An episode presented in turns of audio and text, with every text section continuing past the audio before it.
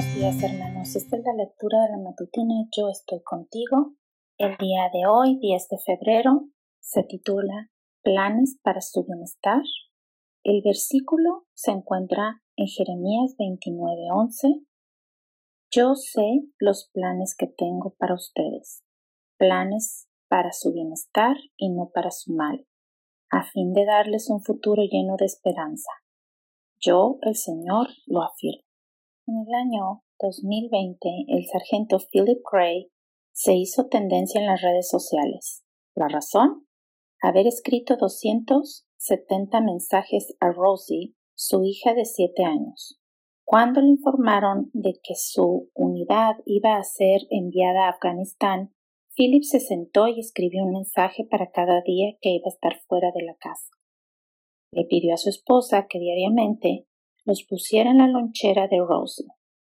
En cada cartita, Philip procuraba dar un mensaje que contribuyera al bienestar de su pequeña. Philip Gray conocía las necesidades de Rosie y por ello le dejó un mensaje específico para cada día.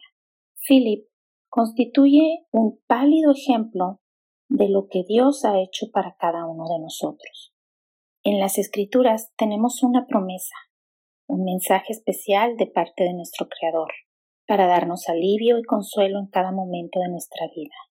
Elena G. de White dice que Dios ha sembrado sus promesas en su palabra para inducirnos a tener fe en Él. Promesas para los últimos días, página 12. Pero esa fe será una realidad concreta cuando hagamos tiempo en nuestra agenda para leer los mensajes que nos ha dejado en la Biblia. Mediante el profeta Jeremías, Dios les aseguró a los cautivos en Babilonia lo siguiente. Yo sé los planes que tengo para ustedes, planes para su bienestar y no para su mal, a fin de darles un futuro lleno de esperanza.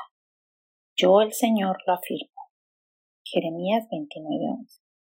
La gente de aquel tiempo pudo haber creído que Dios se había olvidado de su pueblo, que la cruel distancia que los separaba del Señor era una muestra tangible de que ya no estaba en la memoria divina. Sin embargo, Dios les dijo, yo sé los planes que tengo para ustedes. Literalmente el texto dice, yo sé los pensamientos que tengo. El Señor piensa en nosotros y quiere que cada día estemos completamente convencidos de que hay un plan maestro para cada fase de nuestra existencia. Y en ese plan procura el bienestar de cada uno de sus hijos, entre los que estamos nosotros.